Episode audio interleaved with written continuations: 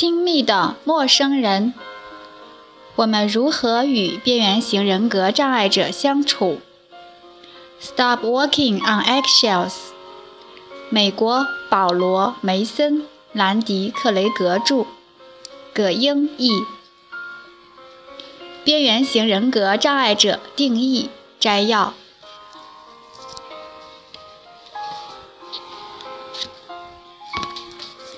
非黑即白的人生，边缘行人的内心世界。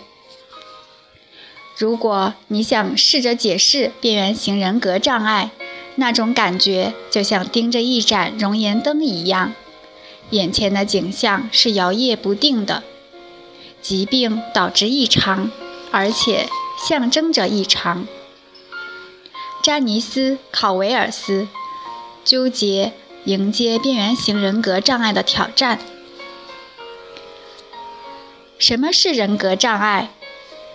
根据手册，人格障碍是指个体的内在经验和行为模式长期明显的偏离他人对其所在的文化角色的期望，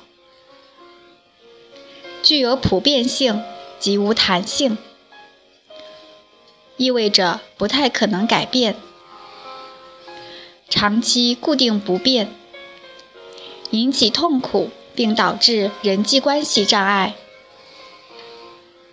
关于人格障碍，可以明确的一点是，它给患者本人及周围的人都带来了痛苦。由于对人格障碍的描述一般都比较负面，所以被诊断患有此病的人时常会感觉受到侮辱。务必铭记的是，边缘型人格障碍与边缘型人并非一回事。但是，如果你与边缘型人共同生活，要将两者区分开来并不容易。边缘型人是会康复的，最终能控制边缘型人的思想、感觉、行为的，唯有患者自己。理解这一点。对于患者通向康复之路至关重要。边缘型人格障碍的诊断标准，以下是手册中边缘型人格障碍的诊断标准。从成年伊始，在不同的情况下，人际关系、自我形象、感情上的不稳定和明显的冲动行为呈现普遍性。至少包括以下五种或以上表现：一、为避免遭到真正的或想象出的遗弃而疯狂的努力。注意，本标准第五点所指的自杀或自伤行为不包括在内。紧张且不稳定的人际关系，在对他人的过度理想化。和过度贬低之间反复。三、缺乏持续的自我同一性，自我形象和自我感觉不稳定。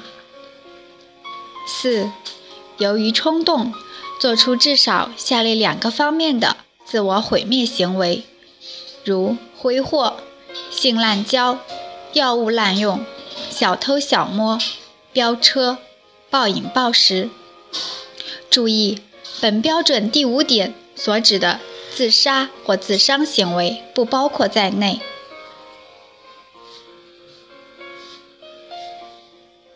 五、反复出现自杀行为、自杀企图、自杀威胁以及自伤行为。六、由于显著的情感反应而导致的情绪不稳定。如强烈的阵发性烦躁不安，指欢欣的反面是抑郁、焦虑、愤怒和绝望等情绪的综合表现。易怒或焦虑，这些现象常常持续数小时，但很少超过几天。长期感觉空虚。第八点，不恰当的愤怒或无法控制的发怒。如经常发脾气、持续发怒、反复与人发生肢体冲突。九、短暂的、与心理压力应激有关的妄想或严重的分离症状。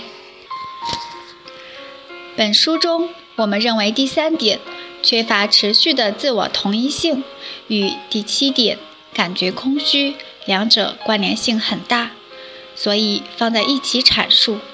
另外，第五点中的自杀与自伤的动机不同，我们将分开解释。标准一：为避免遭到真正的或想象出的遗弃而疯狂的努力。想象一下这样一个情景：你是一个小孩，孤零零地在闹市中迷了路，妈妈前一秒还牵着你的手，突然间人群将他冲散，不见踪影。你四处寻找，惶恐万分。边缘行人常常有这种感觉，他们一想到孤身一人，就会觉得孤立无援，充满焦虑和恐惧。他人的关爱和帮助会带来急需的温暖。同样，他们如果要暂时离开，边缘行人就会觉得自己被抛弃了，并引起恐慌的反应，大发雷霆，祈求对方留下。一点芝麻小事都会使他们害怕遭到遗弃。这样的恐惧可能会导致一位女患者。阻拦她的室友离开病房去洗衣店，这种恐惧的情绪完全淹没了患者。有位男士告诉他有边缘型人格障碍的妻子，自己可能得了不治之症，妻子就对他去看医生的事大发脾气。如果边缘型人幼年缺乏关爱，成长在一个极不正常的家庭环境中，他们就可能学会用否认和压抑自己的方法来应对被遗弃的恐惧。日积月累，他们不再能感觉到最初的情感起因。当身边的边缘行人情绪低落或发怒时，这可能在提醒我们，有什么事引发了他们的恐惧。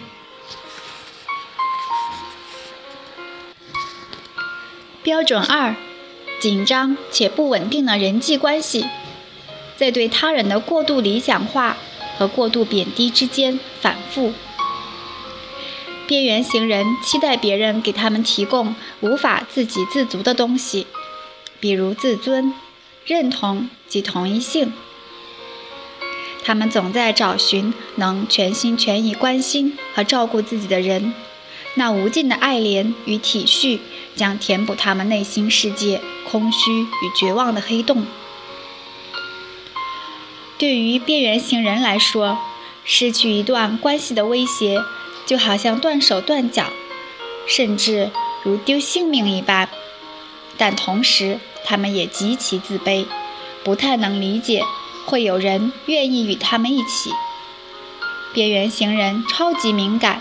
总在寻找蛛丝马迹来证明他们所在乎的那个人并不真心爱自己，终究要离自己而去。一旦这种感觉得到证实，他们就会暴跳如雷，火冒三丈，指责对方，哭诉，伺机报复，或自残，或搞外遇，做出各种各样伤害性行为。这种情况使边缘行人处于矛盾中。一方面，他们拼命与人亲近，想建立亲密关系；另一方面，他们的所作所为又让人退避三舍。想象一下，边缘行人的这种混乱的痛苦。一般人会选择暂时抽身离开，娱乐、参加聚会、读书，或到海边散步，而他们却会整天生活在害怕与惶恐中，不能自拔。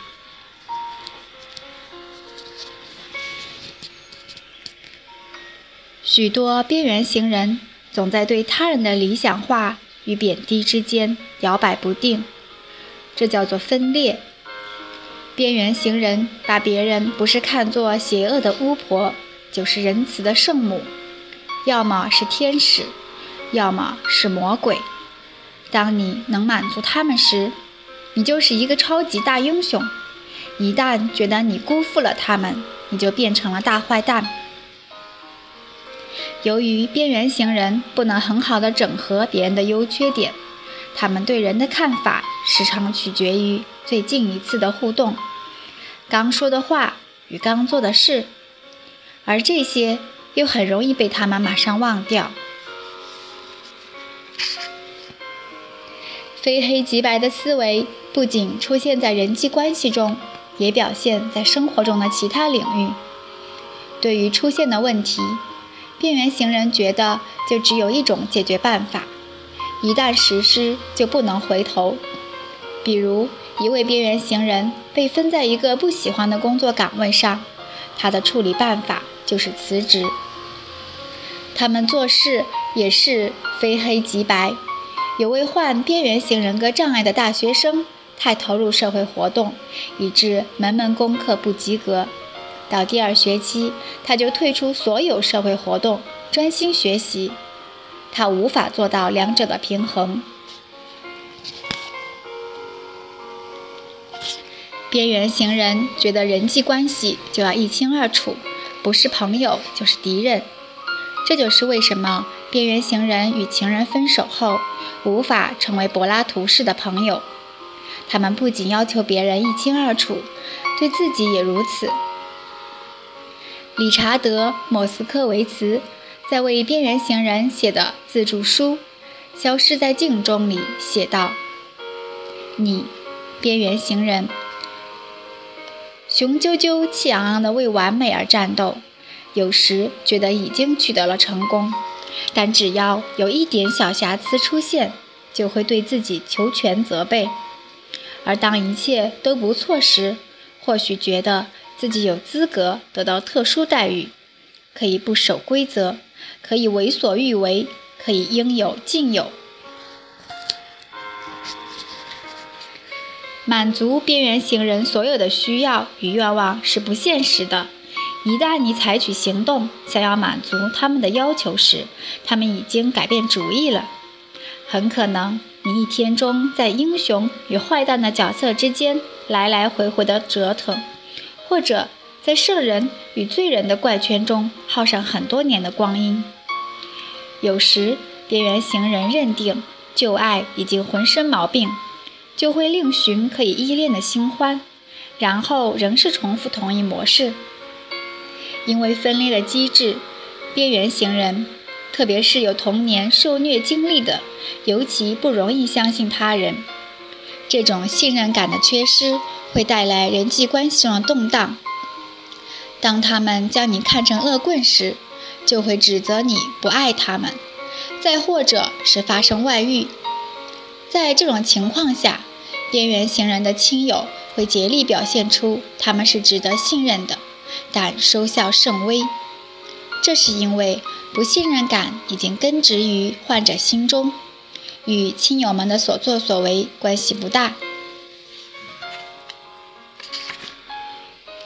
标准三：缺乏持续的自我同一性，自我形象和自我感觉不稳定。标准七：长期感觉空虚。人到二三十岁时，自我形象已经相当一致了。有些人在四十岁左右面临中年危机，会对他们所做的选择发生质疑。不过，我们大多数人会将某些事视为理所当然，如个人的好恶、价值观、宗教信仰以及职业生涯选择等。然而，边缘行人从未停止过追寻，他们缺乏重要的自我认同感，对别人的看法也是变化无常。没有了可依附的自我认同感。他们就像台风中站在船甲板上的旅客，颠簸翻腾，东倒西歪，遍体鳞伤。他们疯狂地四下搜寻可抓到的救命稻草，但他们满眼看到的都是裹着救生衣、紧抱桅杆的其他旅客。又一波大浪咆哮着冲向甲板，为了宝贵的生命，他们死命抓住桅杆不放。然而，救生衣只够一个人用，桅杆也无法承受两个人的重量，开始断裂。罗伯特·瓦尔丁格在他的著作《心理动力学在边缘型人格障碍诊断中的作用》中，就同一性混乱这一主题进行了讨论，认为同一性混乱会导致空虚感。同一性混乱是指边缘型人严重而频繁的恐慌感，他们不知道自己是哪一个自己，在不同场景下。面对不同的人，我们通常能始终如一地保持自己的身份认同，而边缘型人却不能体会到这种前后一致的自我。相反，他们心中充满了各种矛盾的自我形象，无法整合在一起。患者通常表示内心空虚，感觉自己一无是处，随波逐流。所作所为都要根据别人提供的线索来进行。独处时，意识不到自己是谁，或者觉得自己根本就不存在，感到惶恐不安、厌倦烦闷。以上这些多少能解释边缘行人为什么会发狂般的采取紧急行动去避免独处，也能帮助我们理解。他们所描述的惶恐和排山倒海似的厌烦以及分离感。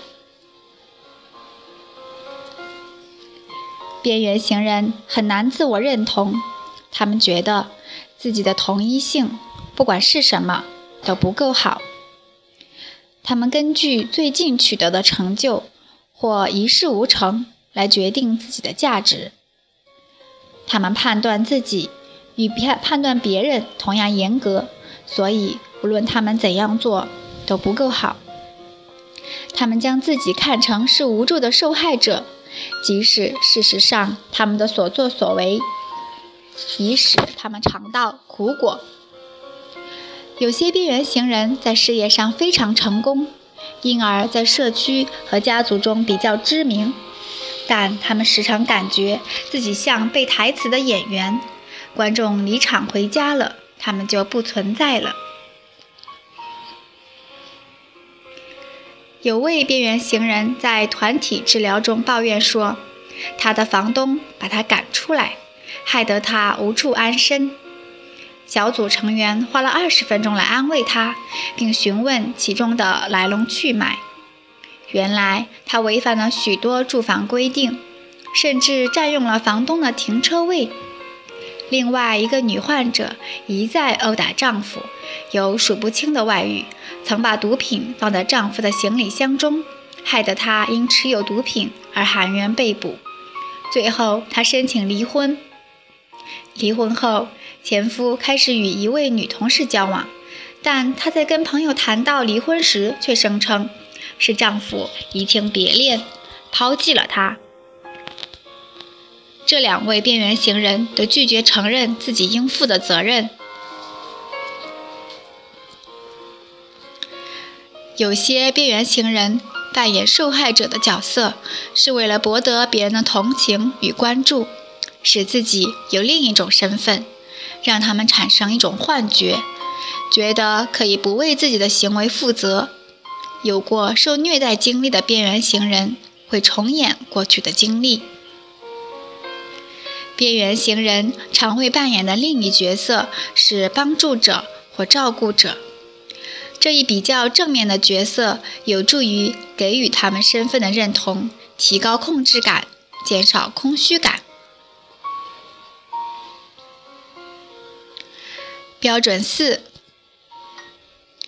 由于冲动做出至少下列两个方面的自我毁灭行为，如挥霍、性滥交。滥用药物、小偷小摸、飙车、暴食暴饮，人人心中都有想放纵一番的欲望，大吃狂吃巧克力，漂亮的新款毛衣一样买一件，新年狂欢，开香槟尽兴。然而，大多数人都能控制冲动，不谈一时之欢，他们能清醒意识到长期这样做带来的后果：体重增加、信用卡刷爆。边缘行人却很难控制住这种冲动与轻率行为，他们通过种种行为来填补空虚，建立认同。暴食暴饮、催吐厌食、性滥交、小偷小摸、不由自主的血拼购物、滥用药物。边缘型人格障碍与滥用药物通常是息息相关的。另一项研究报告指出，大约百分之二十三的边缘型人滥用药物。滥用药物的边缘型人极可能不止滥用一种药物，时常是吸毒、酗酒并存，还有可能感到抑郁，时常有自杀企图并发生意外，无法克制冲动，有反社会倾向。如果你身边的边缘型人频繁地吸毒、酗酒，就很难判定他们的行为到底是与边缘型人格障碍有关，还是与滥用药物有关。标准五：反复出现自杀行为、自杀企图、自杀威胁以及自伤行为。根据手册的标准，大约百分之八到百分之十的边缘型人会自杀。其中不包括因醉酒、飙车等危险行为而致死的患者。根据心理学家玛莎·莱恩汉博士的研究，自杀以及其他冲动、反常的行为被当成了解决极度强烈、无法控制的情绪痛苦的方法。当然，自杀是改变心情的极端方法。还有一些不那么致命的行为能有效地改变患者的心情，比如服用过量药物会使人长时间睡眠，而睡眠对于调节脆弱的情绪影响重大。包括具有自杀威胁的自杀行为，也能有效地引来周围人的帮助，从而减轻痛苦。许多案例显示，这是患者获取他人关注。设法缓解痛苦的唯一办法。没有自杀企图的自伤是另一种亲友难以理解的边缘性人格障碍行为，包括刀割、火烫、断骨、以头撞墙、针刺、抓伤皮肤、扯头发或剥除疤痕。有时危险的或不由自主的行为。也是一种自伤行为，如贪食型的肥胖或挑衅打架。自伤是一种边缘型人借以释放或管理极度痛苦情绪的应对机制。这些痛苦包括羞耻、愤怒、悲伤和被弃感。自伤时能使身体释放出一种叫贝塔内啡肽的麻醉剂，让人产生快感。边缘行人自伤行为的原因多种多样，包括为了感觉自己活着，对抗麻木与空虚；为了麻痹自己，对别人表达愤怒、处罚自己或表达对自己的憎恨。这种情况较常见于有被虐待经历的边缘行人，证明他们并不像自己所想的那样糟糕。减缓压力或焦虑，感觉可控制痛苦，换回真实感，借助将注意力集中在肉体痛苦上来减轻情绪上痛苦、挫折感和其他一些负面情绪，向别人传达痛苦情绪或求助。自伤或是有备而来。或是冲动行事，它可能是有意为之，也可能是无意中进行的。人恍惚不定，不知道自己在做什么。他们在自伤中，也许能感觉到痛苦，也许不能。有些人隐蔽自伤，只在衣服可掩盖的部分自伤；有些人甚至学会缝合伤口，这样他们就不用去就医而泄露秘密；而另外一些人则愿意公开他们的自伤行为，或许是想通过这种途径寻求帮助与传达痛苦。有一种误解认为，所有的边缘行人都有自伤行为或自杀倾向。其实，许多患者不会如此。不过，有自伤行为的边缘行人，比起非自伤患者，更常寻求专业帮助。标准六：由于显著的情感反应而导致的情绪不稳定，如强烈的阵发性烦躁不安、易怒或焦虑。多数人心情不好时，能采取一些方法调整心态，多少控制一下情绪，不至于使人际关系受到大的影响。边缘行人却很难做到这一点，他们的情绪可在数小时内从火冒三丈到抑郁寡欢，又从抑郁寡欢转为烦躁不安，再从烦躁不安变成焦虑。他们的亲友被这种阴晴不定。搞得心力交瘁。标准八：不恰当的愤怒或无法控制的发怒，如经常发脾气、持续发怒、反复与他人发生肢体冲突。如果你关爱边缘行人，就会很熟悉这个特征。边缘行人的怒火通常十分激烈，无法预测，不合逻辑。它像来势凶猛的洪流，突如其来的地震和晴天霹雳，来得快，去得急。但是有些人的问题恰好相反，无法表达怒气。莱恩汉博士在他的研究中指出，不能表达愤怒的边缘行人，害怕他们一旦表达出哪怕是最轻微的愤怒，就会失控。他们有时也害怕对人的小小发怒会遭到别人的报复。对边缘型人格障碍有丰富经验的护士德雷瑟在一次访谈中说：“边缘型人的情绪都很激烈，不仅仅是愤怒。”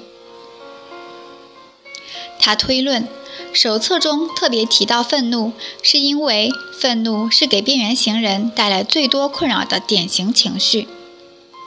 莱恩汉持相同的观点：边缘行人就像全身百分之九十皮肤三度烧伤的人，少了一层情绪的皮肤，轻微的触摸或动作都会让他们痛苦不堪。如果你遭到边缘行人口头或身体上的攻击，请务必记住，就是训练有素、经验丰富的专业人员。偶尔也会被边缘型人格障碍患者的愤怒搞到颓丧和措手不及。我们将在第八章解释如何采取措施保护自己。标准九：暂时的与心理压力应激有关的妄想或严重的分裂性症状。你是否有过这些经历？下班回到家后，却记不得如何回来的。同样的路走过无数次，眼睛盯着路，条件反射地开着车，脑子却开了小差。这种置身事外的感觉，就是轻度的分裂性症状。但是，严重分裂的人没有真实感，只有陌生、麻木和疏离的感觉。他们不一定能记得他们走神时到底发生了什么，分裂的程度各有不同。从心不在焉的开车回家到多重人格障碍，现在叫做分裂性认同障碍。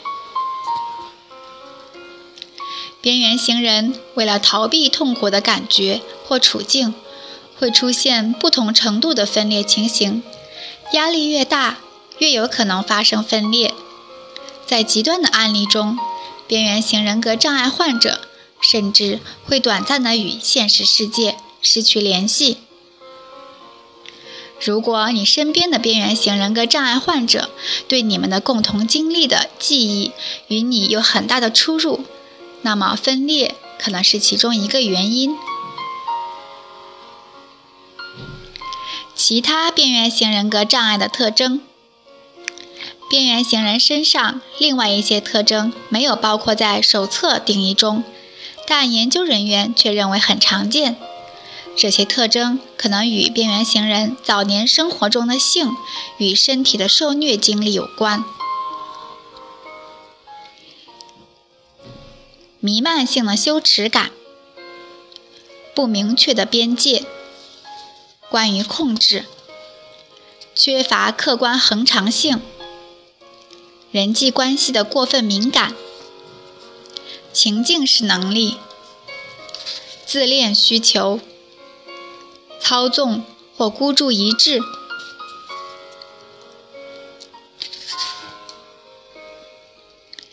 边缘型人格障碍的现实分类：边缘型人在工作、应对日常生活、与他人互动等方面的能力有高有低，差别很大。这就是为何很难科学地为边缘型人格障碍下定义的原因。本书的作者之一兰迪·克雷格发展了一种现实的分类标准，他将其分为三类：低功能的、常规的；第二，高功能的、不易察觉的；第三，两者兼而有之的。因此，家人们面临的挑战各不相同。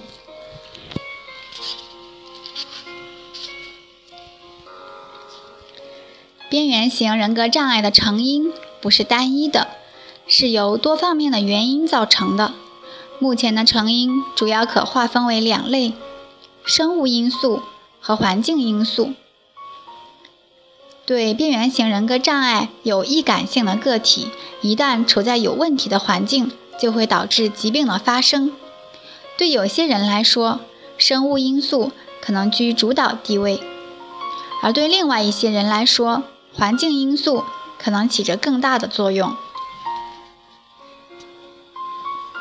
生物因素，个体的神经传递物质系统的地质水平失常及其他的异常，会带来一系列的问题，如思维能力受损、行为举止冲动、情绪不稳定，脑结构也会受损。杏仁儿和控制情绪的强度和个体爆发激烈情绪后。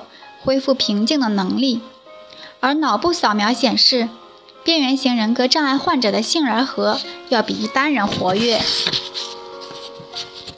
医学博士罗伯特·弗里德认为，并不存在一个单独而具体的边缘型人格障碍的致病基因，而是这类增加疾病风险的基因，并被某类人群所传递，如躁郁症、抑郁症。药物滥用障碍以及创伤后应激障碍等。他说：“关键是要知道，边缘型人格障碍是由大脑中神经传递线路的不稳定造成的。那些有问题的行为，并不是患者故意的。科学研究将使我们对生物因素有更好的了解，同时带来更有效的治疗方法。”环境因素认为，边缘型人格障碍是由童年的受虐经历引起的，这一观点不太站得住脚。的确，许多边缘型人格障碍患者多年来被虐待、离弃和忽视，但是由于目前科学研究的局限，我们无法知道有多少患者符合这种情况。研究仅能反映出医疗系统内的患者和想自杀以及试图自伤的患者，整个高功能患者群并未包括在内。研究对象并不是随机选取的样本。另外，虐待是当事人自己报告的，可能会缺乏一些统一的标准。环境因素，比如虐待、疏于照顾。童年创伤等，会触动那些天生对此类情形易感人群的边缘型人格障碍扳机。弗里德把这称之为环境性的负担。与虐待有关的环境性负担还包括无效的教养方式，表现为父母不合适的教养技能、精神疾患或药物滥用。家庭环境不安全，甚至充满混乱；父母与子女的个性冲突；照顾者的关注突然减少，这在新的子女出生时很常见。原来的孩子就会产生被抛弃的感觉。边缘型人格障碍的治疗，新的治疗形式正在显示它的疗效与成功。这是一个好消息。可是，如果你渴望为你所爱的那个人寻求治疗，一定要确定他是真心诚意为他自己寻求改变，而不是你或别的什么人对他下了最后通牒。药物治疗，药物治疗能帮助边缘型人格障碍患者减轻抑郁、情绪波动、分裂。及攻击与冲动的症状，这类治疗非常复杂，因为大脑的化学机制如何触发边缘型人格障碍的情况是因人而异的。医生使用药物治疗必须经过专门培训，病人需要特别小心的监护。常见的药物有以下的种类：抗精神病药物，如奥氮平、赛普乐。抗抑郁药物，如舍曲林、佐洛富、文拉法辛、伊诺斯；情绪稳定剂，如双丙戊酸钠或拉莫三嗪、利必通。心理治疗，有一些疗法仅针对边缘型人格障碍患者，这些特别的疗法似乎比常规的治疗更有效。这可能是由于以下一些因素：专业的临床训练，这些能给予医生更有效的方法；临床教育，使医生对患者的康复及与患者的交流有更积极而正面的态度；一周两次而不是一次治疗，给患者提供更多与病友交流的机会。所有这些治疗都关注边缘型人格障碍的行为，但在强调医患关系方面有所偏重。对大多数病人来说，最后是否决定治疗取决于治疗方案的可行性、医患关系的配合度、健康保险的覆盖面以及其他一些因素。辩证行为疗法 （DBT） 可能是目前所知的针对边缘型人格障碍疗效最好的结构性治疗。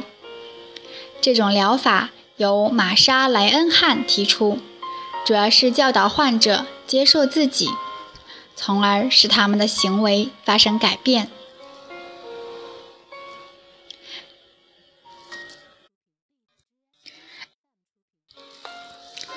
进入 DBT 项目的人，主要会参加一项每周一次的团体技能培训课程，学习如何忍受痛苦、调节情绪、使精神更加集中、提高人际交往能力。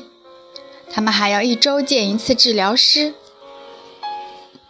冥想和静思是 DBT 的核心内容，更多内容参见附录二。冥想就是此时此刻。观察你周围所发生的事，专注于你的情绪，而不是被它所吞噬。打算进入 DBT 训练的人，必须愿意忠实地接受治疗，并记录每天的日常情况。在网站三 w 点 behavior a l tech 点 com 上，你会找到更多有关 DBT 的信息，并能找到一个合适的治疗师。心理化基础疗法 （MBT） 是专门针对边缘型人格障碍患者的一种心理治疗方法，主要帮助患者关注以下几个方面：使患者区分自己与他人的想法。认识思想、感受、愿望和渴求是如何与行为相联系的，这是 MBT 的核心，也是其他现有疗法的组成部分。DBT 着重技能培训，而 MBT 的重点在于患者与治疗师的互动。MBT 的目标是让患者与他人建立更好的人际关系，提高对情绪和行为的掌控。医患关系是治疗的核心部分。图式疗法的创立者认为，图式是牢固的自我损害的生活模式。当个体的童年基本需求没有得到满足时，就会产生。这些图示会被我们过分敏感的情绪扳机所触动，引起我们对相关情绪的过分反应，或以伤害我们自己的方式行事。图示疗法的目标就是帮助人们接触到他们的真正情感，去掉他们的自我损害图示，在人际交往中设法使自己的情感需要得到满足。斯特普斯。提倡专注预测情绪和解决问题的系统训练。这个训练项目在荷兰很流行，它被用来当做对传统疗法的补充，而不是取而代之。和 DBT 一样，斯特普斯有技能方面的培训，患者亲友是这个项目中的重要方面。他们会学习如何巩固和支持患者学习新技能。这个项目有三个阶段：对疾患的觉察、情绪管理技能训练和行为管理技能训练。寻找治疗师。不幸的是，这些结构性治疗都没有获得广泛运用，费用也比较昂贵。由于每一个临床医生都有自己的治疗特色，因此寻找一位合适的治疗师就有点像在找工作。需要碰运气。治疗边缘型人格障碍的治疗师应该具备以下一些素质：相信康复是可能的，了解最新的信息，明白边缘型人格障碍患者存在脑部的障碍，能够在健康保险计划放覆盖的期限内制定切实可行的治疗目标。从治疗边缘型人格障碍的同仁那里获得支持，对自己的能力充满信心，了解边缘型人格障碍的行为表现，对患者充满仁爱之心，又有足够的理性，不会因为患者的行为而陷入困扰中。请教医生以下问题，来判断对方是否有能力治疗。边缘型人格障碍，你治疗过边缘型人格障碍患者吗？有的话，已经有几位？你如何定义边缘型人格障碍？你认为边缘型人格障碍的成因是什么？针对边缘型人格障碍患者，你的治疗计划有哪些？你是否认为边缘型人格障碍患者会有所好转？有没有经你治疗病情得以改善的患者？你是否知道与边缘型人格障碍患者一起生活需要承受多大的压力？